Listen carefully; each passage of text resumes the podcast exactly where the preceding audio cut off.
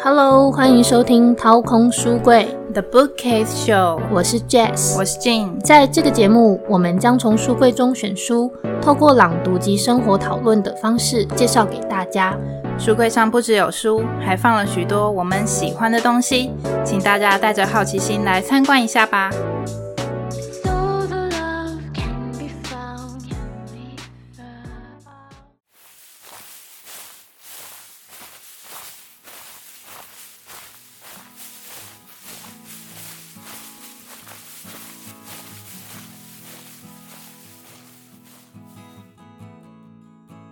大家好，欢迎来到掏空书柜。今天终于迈入我们的两位数的集数啦，第十集耶！新的小小里程碑。顺便跟大家说一声新年快乐，Happy New Year！进入二零二二年，虽然现在已经快一月底了。不过刚好也要准备农历年了啦，所以我觉得也很刚好，适合这个氛围来跟大家拜个年这样子。对，农历年没过完之前都还是新年。那我们今天要介绍的书是谢哲青的《因为寻找，所以看见一个人的朝圣之路》。哎，那这个路是什么路呢？这个路其实就是一个很多人为了要去那里赎罪。哎，当然，真的真的，因为就是你去走那一段路，然后你走完，他们就说可以帮你赎罪。你可能拿到那张证书，走完一定的里程数之后，他会给你那张证书。那那张证书听说可以赦免你一半的罪，所以起来很有宗教色彩。是哪里的路啊？在西班牙的西北有一条朝圣，哎，不止一条，它有很多道路可以走。这个圣人们去追寻的一条路，所以就叫朝圣之路。没错，但它的通俗的名称就是西班牙朝圣之路，然后又叫圣雅各之路 （Camino de Santiago）。Camino de Santiago。Camino 就是路嘛，道路啊。圣雅各就是 Santiago，圣雅各之路。嗯，那我第一次听到西班牙朝圣之路这个名词呢，是在一个韩国的综艺节目。叫做西班牙寄宿家庭，因为韩国的节目近年来很喜欢嗯开民宿啊，或者是开餐厅，就是请请艺人明星去做一些很了不起的体验了。对对对，就是做一些市井小民的工作，但是都非常的了不起。那这个工作就是在西班牙的朝圣之路的路上，他们租下了某一间教堂。那在里面经营，呃，所谓朝圣者的庇护所，嗯，就是可以让朝圣者在里面休息、吃饭的地方，嗯，对，所以这些明韩国明星就是要在里面。煮饭，然后整理房间，这蛮挑战的，洗被单之类的。我那个时候才知道，哦，有所谓的西班牙的朝圣者，他们就是要完成这三百多公里的路。对，也算是给自己追寻一点什么，因为其实世界各国的人都会去走这条路，可能遇到某些瓶颈，然后想要透过在走这一趟路程的时候，好好的沉淀自己，然后更看见自己到底需要的是什么，算是一种。用身体去历经这些困苦之后，但是又可以让你重新燃起希望，一趟就是考验你的一个路程。嗯，因为在里面，谢哲是有写到说，所有去选择要踏上这个朝圣之路的人，是心理上都是带着一个。问题或者是一种茫然，或是一个心事，才会想要踏上这条路。对，就是想去找寻点什么，但又不确定是什么，所以所以去这条路找到底自己想要的是什么。说明一些可能遇到一些生活的状况，他也可能跨不过，所以他透过这趟路，他想要疗愈自己，然后顺便也好好看看自己到底怎么了，然后跟自己有更深层的对话。嗯嗯，好，那我先来介绍一下。本书的作者谢哲青这个人，我对于谢哲青最早的印象是在《是的保洁》这个节目里面。好了，这节目不是叫《是的保洁》，它叫《关键时刻》。对，在新闻台，呃，新闻台它延伸出的一个呃议题讨论的一个节目。那因为谢哲青他本身对于文史哲艺术，或者是大部分所有我们社会上会谈论到的议题，都有所涉略。对他涉略的领域很广，对，基本上他就是一个博学多闻的人。对，嗯，所以他被邀请来参加这个节目，借由这节目，很多人就开始认识到哦，台湾有这么一个底子很深的人，而且很广，很广。重点是他讲的又让你是很有脉络，他不会很分散，就是你好像是透过。跟他对话，你就会发现，原来你的某个部分的艺术史或什么，就小小恶补了那么一段。我觉得他就是真的是信手拈来。对，人家所说的就是，你跟他对话，你都会觉得好像就是可以从他那边学到一点什么，好像就是打开一本书的感觉。嗯，所以他才会有一个叫做行走的百科全书。哎、我觉得这个真的很厉害耶。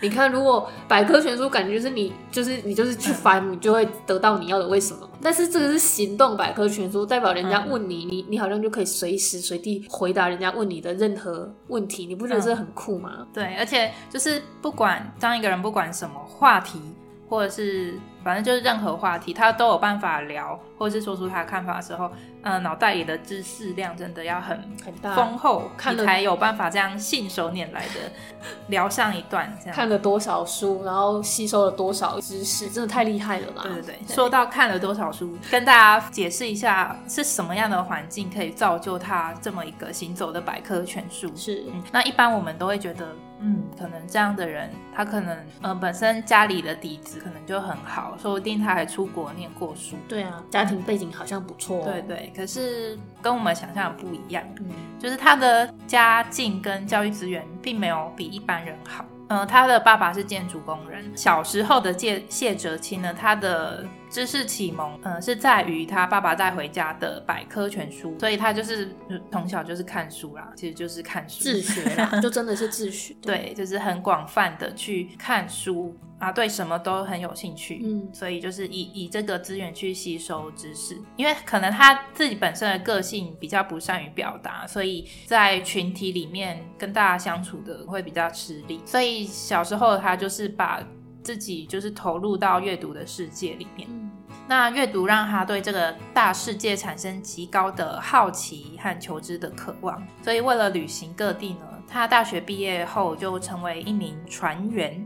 哇，到处随着船去到哪个国家、哪个国度，然后你就可以去看看。嗯觉，我我觉得为了去为了旅行各地这个理由而选择成为一名船员，还蛮不容易的，就是很难去想象到的这个选择，因为、嗯因为船员是很辛苦的工作，然后他必须离乡背井，然后跟其他人一起在一个。呃，密闭的如果是在如果是在海上，就是一个密闭的 一个船舰船体里 面生活。虽然听说薪水不错，嗯但是一想必是很辛苦的生活。因为他们一出船，据说都是要很久才能回来一趟，所以如果你是抵挡不住思念的人，还真的会对水手这个工作会有点胆怯。嗯，嗯，但是我我是想啊，他可能对于世界的好奇心更胜于对家乡的思念，所以他会选择去过这样的生活。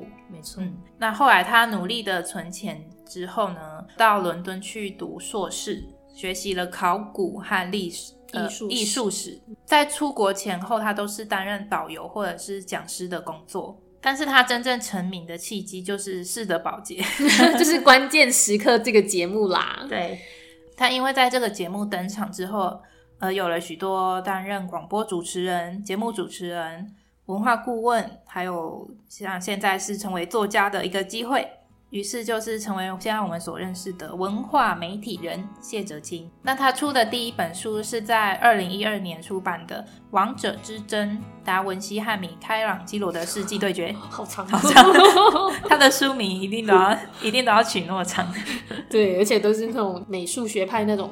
嗯，对，艺术史因为他书对艺术真的是非常的有研究。对，那之后还有一些关于旅行，对，欧游情书、绝美日本、走在梦想的道路、穿越撒哈拉。因为他算是一个量产型的作家啦，就是几乎每年都会出版一本书，而且就是成果都还不错，都蛮有料的，所以嗯我觉得是一个棒的一个作家。好，那呃是什么原因会让他踏上了这个朝圣之路呢？他在最前面有在书中最前面有写到，那个时候他刚失去了一个工作机会，一个配合很多年的一个工作，对好像某应该是个节目电视的，工作然后突然就终止了，所以他嗯其实蛮挫折的啦，嗯心情蛮被打击到的。嗯。嗯，甚至应该是觉得对人性还蛮失望的。那因为他本身也是很多工作在身，所以他一样很忙碌。可是为了忘记这个不如意的心情呢，他就将生活的全部都投入在工作里面。他自己也发觉到，嗯，从前那个对于生活与生命充满热情与好奇的他，怎么不见了？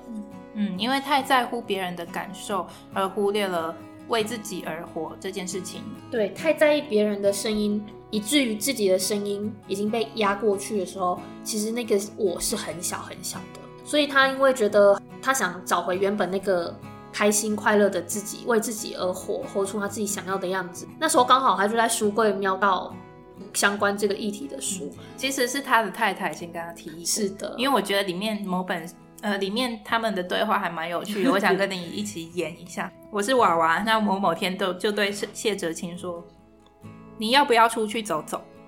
嗯，什么？出去旅行啊？啊？为什么？别问为什么，我不喜欢你现在的样子。呃，好，但是要去哪里啊？呃，可以去多久？我走得开吗？话才说完，我发现正在说话的那个自己好陌生。以前的他才不会问这些问题。你有没有想要去哪里？那就去西班牙吧。我指着书柜上的真莫里斯。西班牙，你不是去过很多次了吗？我们坐在书桌前，喝着太烫太淡的茶。没错啊。但我要你看看这一段哦，你看，你看这个，这个，这个，我微微的激动，因为我感觉到有什么事情要发生，对于尚未开始旅程异常兴奋。好，我们就演到这里。好好好，先先这样，我怕观众觉得我们太矫情，乱演一先到这，谢谢。好啦，因为我想念这一这一段，是看到中间有一句，就是谢哲清他自己写说：“我发现正在说话的那个自己好陌生，以前的他才不会问这些问题。”就是以前的他就是很很自由啊，然后对世界充满好奇心，他想要去哪里就去哪里。可是现在他把自己绑在工作上，那把那个向往自由、对世界充满好奇的那个自己给封闭住了。对，那因为他的太太娃娃看出他其实虽然工作很忙，但是心理上其实很紧。对他可能也不喜欢。他也说了，他不喜欢他现在的样子，他应该感觉到他其实是不快乐的，对，所以提出了一个建议。我觉得很妙的是，他问他要想不想去哪里，他也就指着书柜上的书，马上就说：“哎，那就去西班牙，也是蛮蛮快就下决定的，也是蛮厉害的哦。”他的书柜上某一本书召唤了他。是的。那金，你看完这一本哲青就是写朝圣之路的这一本书，你有什么感觉啊？我一开始不太适应，嗯嗯，因为他第一篇就花了很大的篇幅 在介绍耶稣的使徒大雅各这个人，这个我真的很有感。我一开始也是一头雾水，我想天哪，这个艺术史的丰厚的这种内涵是不是 too over，too over，有点无法接轨，就是太深厚了，这底蕴太厉害了，就是。我们被塞了太多东西，一下子没办法消化。是的，对，还有还有，里面还充满了就是各种西班牙王朝的故事，就是历史脉络啊，什么都讲得很清晰，但是内容知识量很大。对，载体不够，可能一下子那个 CPU 会跑不动，懂吗？对我还以为走错摄影棚，对，真的。因为原本我只是想看哦，这个人在这条路上大概有什么心境的转折，是，然后遇到了哪些人，有什么有趣的经验的交流嘛？我没想到点了青州小菜，结果上了一盘大龙虾，突然很惊艳，那会太满了，太满了，满汉全席。那因因为他在书中真的加了很多文学、历史还有艺术方面的知识和故事。对，对，你也知道他学术很丰厚。那在这个一个西班牙这个国家啊，在遇上路上遇到的，呃，以前的什么伟人走过这条路什么的，他都能马上连接。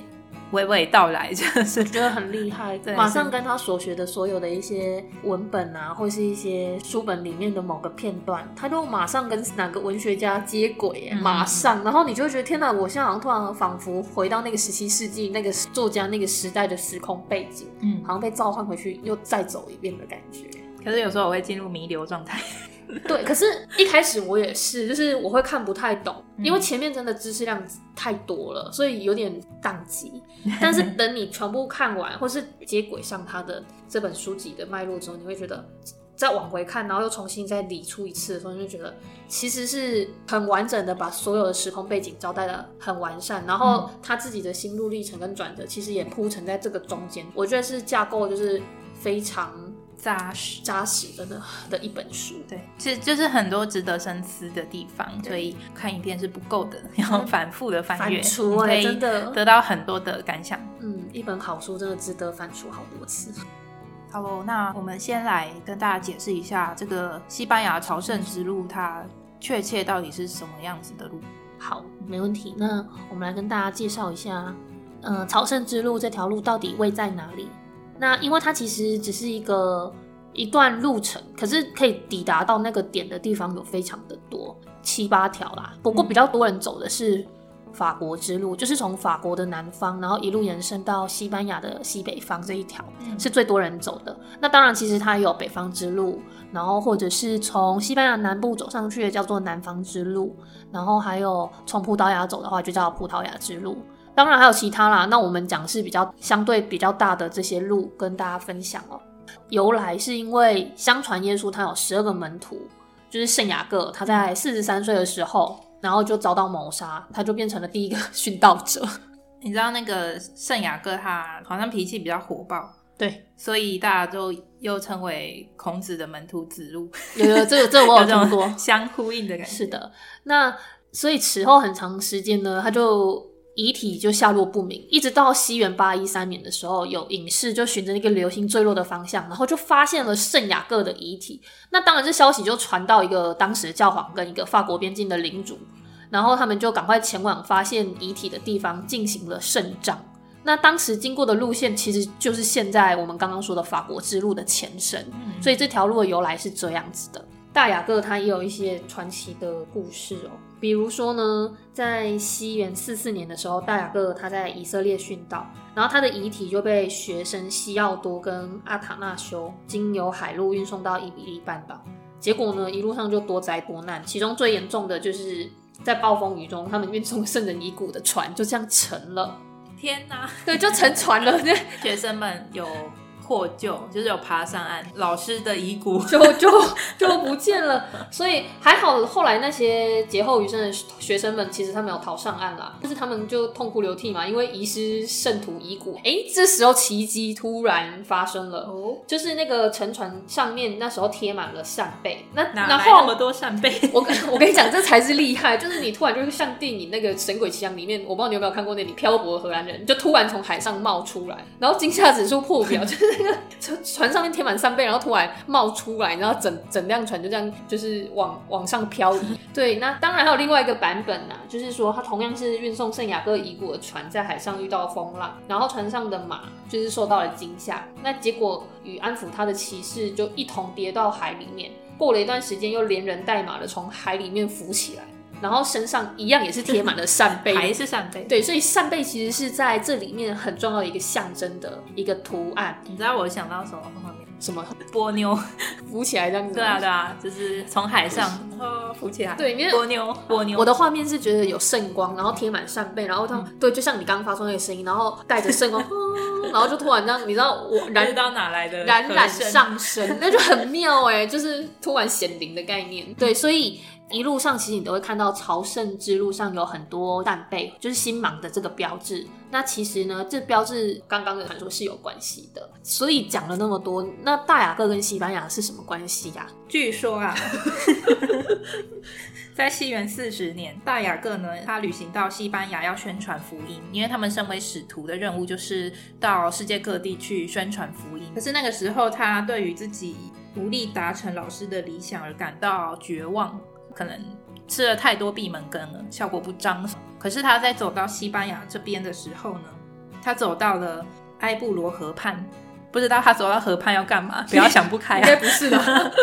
但是他走到那个河畔的时候，圣母玛利亚显灵了，哇就鼓励他，对不对？给他支持跟力量。对，嗯，可能也是从湖里面冒出来，冉冉而生，然后又有和音跟圣光这样。反正就是要鼓励他坚守自己的道路啦。这条路不好走，但要坚持下去。没错，所以他在嗯省林的那个地方叫萨拉戈萨，嗯，萨拉戈萨，哎，创建了举世闻名的圣柱圣母圣殿主教堂。对，为什么那么长？我再念一次：圣柱圣母圣殿主教座堂。没错。你要念西文吗？好，Catedral Basilica de Nuestra Señora de Pilar。我本来想整你，但没想到你还是很流利的念出来，因为真的好长。不愧是西文实力健身。谢谢。好，然后这也是历史上第一座的圣母教堂，这就是圣雅各跟西班牙的关系。那后面也就是我们刚刚所说的一些被扇贝贴着浮上水面的一些传奇故事，造就了这一条西班牙的朝圣之路。这么多条路，这次你有没有心仪的路想要走走看？其实我真的，如果我真的一开始我完全没有方向的话，我一定会选保守牌，跟大家走一样的路，也就是法国之路。嗯，可是如果我已经去走那边的地势，我有一点了解了，嗯然后还有那些气温，我可能都适应了之后，假如我要再去走第二次或第三次的话，我一定会走人少的路，而且是更难走的路，嗯因为我觉得走不一样的路会有不一样的体验跟心境，而且我觉得更少的人去走的地方，你遇到困难会更多，然后所以你那时候应该是会遍体鳞伤，但是呢，遍体鳞伤之后，你又会重生的那个能量会更大。因为就是在你最低谷的时候，你知道那个反反差是会更大的，你的能量蓄积是会更多，所以如果我会去走第二次，我还蛮想走北方之路的，哦，就是比较冷僻一点的路。如果是我呢，第二次，因为第一次我可能嗯会跟你一样，那第二次我想要试试看葡萄牙之路。哎、你想往从南方上去、哎，对，就是从里斯本走到那个终点。我觉得不错。对对，对因为因为我对葡萄牙还蛮好奇的，嗯所以就想要走走看。而且听说中间有一个点是波多，嗯，要喝酒了吗？好像酒还不错。对我刚刚一直很期待这一趴，我等好久了。就是如果你要去从就是普里斯本那边开始走的话，请你记得一定要找我，我一定整路跟你喝 喝到那个就是最后终点站到 s t e l a 那个地方。这样我们真的走得到终点站吗等一？下，我们在我们是要赎罪还是在造孽？边走边喝太舒适了。对，全全程用 S 型在行走，就很忙，然后扇贝会突然浮现啊，然后就想要天哪，就整个显灵了，很跟然后看到一些幻象，这样对，就是 说啊扇贝，然后扇贝就是一直漂浮，然后我们要一直跟着那个扇贝，因为我们一直在滚到海里，一直在微醺的状态里。这也太嗨了吧！好，太太偏了，我们现在拉回来一下好了，这有点太开心了。但是真的，我觉得走不同的路，应该是很有很有很多不一样的体验啦。嗯，而且从里斯本走，我觉得应该蛮有意思的。不是有收集证书这件事情吗？对，可是要怎么走才是你真的会得到证书？它好像有一些规定，是不是？有它有一段，就是如果你真的只是想要为了证书而去走的话，其实只要走最后门槛，大概徒步一百公里。那如果你是骑单车，就两百公里。所以比较多人都会选择从萨利亚开始走五天，然后到山迪亚沟，嗯刚刚好大概是一百一十五公里，就可以拿到就是证书的那个资格。如果你真的是为了赎罪，然后跟证书去走，其实很多人真的就只会走后半段这一段相对好走嗯的这一段，然后去盖章拿证书。但是大部分的人应该还是会从头开始走，因为嗯他知道他要走这段路的意义是不一样的，这样。对，如果你是为了寻找自己，通常比较多的人都会从头而走。可是如果你只是有点像就是半个游客，那集章的对你可能真的就只走后面那一百多公里，就是刚好过那个门槛而已。就可以拿到证书了。是的，而且我觉得他们很棒哦，就是他们都会提供地图，然后还有庇护所的那个就是联络的一些方式，嗯那你就可以相对应去看一下你今天可能会走到哪一个段，那你的庇护所是大概有哪一些可以选择啊？你也可以先打个电话或者怎么样再去跟他们确认一下。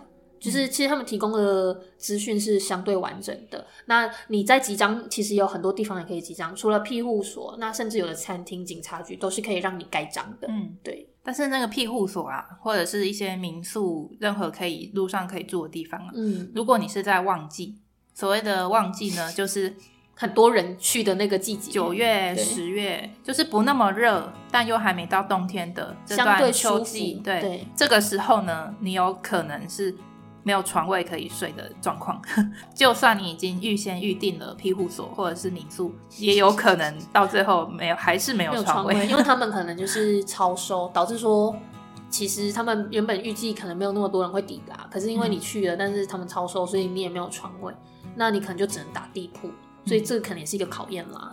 对这些状况跟故事呢，是其实我们有为了这本书而去听了一一场演讲。那她也是，她是一个女生，也是去走西班牙朝圣之路。，对，嗯，因为她讲的真的还蛮详细的，是的就是这路上会遇到什么状况，然后会遇到什么事情，她真的都讲的很详细而。且她搭配图片，就很清晰的让你知道，哦，原来那个场景是这样子。嗯，这个女这个女生她也有出书，嗯、也是关于朝圣之路的书。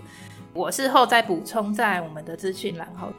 OK，于是谢哲青呢，他就踏上了这条西班牙的朝圣之路。一开始呢，很痛苦。很痛苦，因为整个无法负担那个量。其实他一开始很有自信啊，因为他想说平常就有在运动啊，哎对他有在健身房健身啊什么的。然后撒哈拉他也走，就是应该 OK 的 OK 的啦，对就是西班牙嘛，又不是什么很高的山什么的。嗯，所以走得很快很急啦，因为很有自信，相对就脚步就赶赶着赶快想要把它走完。以至于身体就是不堪负荷。对，因为量突然太大，对，没看紧。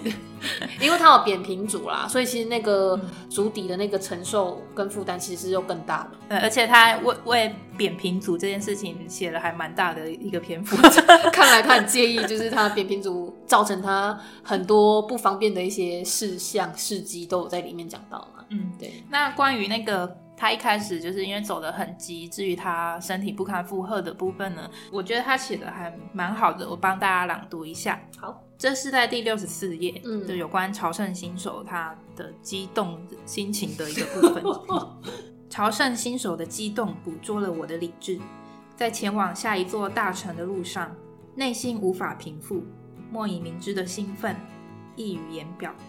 对于终点操之过急的热望蒙蔽了双眼。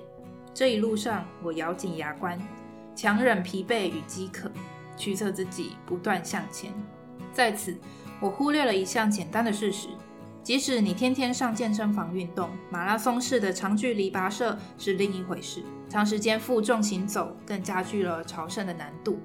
随着时行走时间的拉长，明显的感受到自己走路的速度慢了下来。渐渐的，我感受到兴奋在体内消退，取而代之的是源源不绝的疲惫，四肢仿佛有了自己的意志。透过难以自制的战斗，警示我体能即将逼近临界点。圣雅各之路就只是一条极其普通的漫漫长路，一连串平庸无奇的风景组合。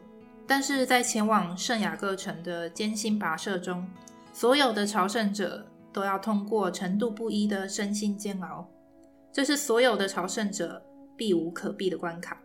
唯有通过试炼的朝圣者，才能体会圣雅各之路的神秘与不凡。朝圣的第一关卡，正是与自己身体的独处。无数的朝圣客都在这一坎被刷下来。据说有百分之三十的朝圣者会在这里败阵退场。希望我不是下一个。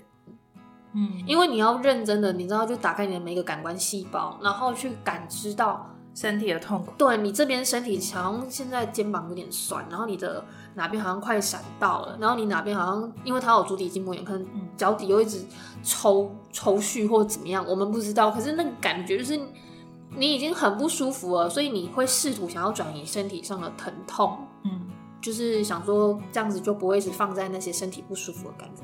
可是呢，这边反而就是要跟你自己身体独处，就是你知道你很痛，你越要去看到它。我现在哪一条细胞神经，好像我只要一个动作、一个角度，我就会拉到它，然后我就会很不舒服。那你看到你这个不舒服的时候，其实你就是在善待你自己的身体，因为你知道你到底怎么，你跟自己身体有连接跟讲，就是对话。在用心的去感受到自己身体，对话的时候，它那个疼痛感其实才会真的降降低，而不是你转移注意力，觉得反正不理它也就没事。可是我跟你讲，那事后变本加厉的找回那些痛的时候是更不舒服，因为他一定会一直要你看见，所以最后他爆发的时候是，我想会是用更。更令人惊吓的方式来回应，所以我觉得难怪为什么三十 percent 的人就是会在这边就先被刷掉，就是跟自己的身体独处，确实也是需要很大的勇气。然后你要自己知道你自己的身体极限在哪，然后也一直往心里面去看你自己到底能走到哪里了。嗯，对啊，而且在不了解朝圣之路的人可能会觉得，哦，我去另外一个国度西班牙，那我就是去旅游，然后我去路上走走看看，应该很多，看花，对不对？对，应该会有蛮多有趣的事情。可是在这里，实际上呢，西班牙的朝圣之路就是一条很普通的。风景非常平凡，往后延伸很一致，就是你看到那种，比如说都是黄橙橙，就后面一片几乎都会是黄橙橙，或者绿油油，然后就一直都是这样子。就是你可能看了二十几天之后，你会觉得嗯，怎么都一样，就是其实它是很疲乏的，非常的麻木。所以你要在这么一直一样的东西里面，可是要去看见自己不一样的地方，我觉得其实有时候那也是一种。心理素质要够强的 一个挑战跟磨练嘛，嗯而且除了身体上的痛苦，其实在心理上他也承受了一些压力，因为嗯，他在到法国的第一天。他就弄丢了他的信用卡，这个我真的不行。你会马上想要回国，他就是就是非得就是在那个情况下用他身上仅有的现金去走完后面的路。当然，他中间有刚好有因为有朋友会陪他一起走，所以可能一小段。对对对，所以有给他临时上的帮助。对，但是基本上后面的路他都要自己就是想办法在这种情况下走完。那除了掉了信用卡的事情之外，他在。就是刚开始走的前几天，他就得知了他一个很亲近的朋友过世的消息，所以其实心中是非常难过的，那身体上也是很痛苦的。这好煎熬哦，身心都很煎熬的状态去走这条路，哎，对，以至于他其实虽然一开始走之前很有自信，但是他在那么身心俱疲的状况下，他对于能能不能走完全程已经不太有自信心了，但是他还是。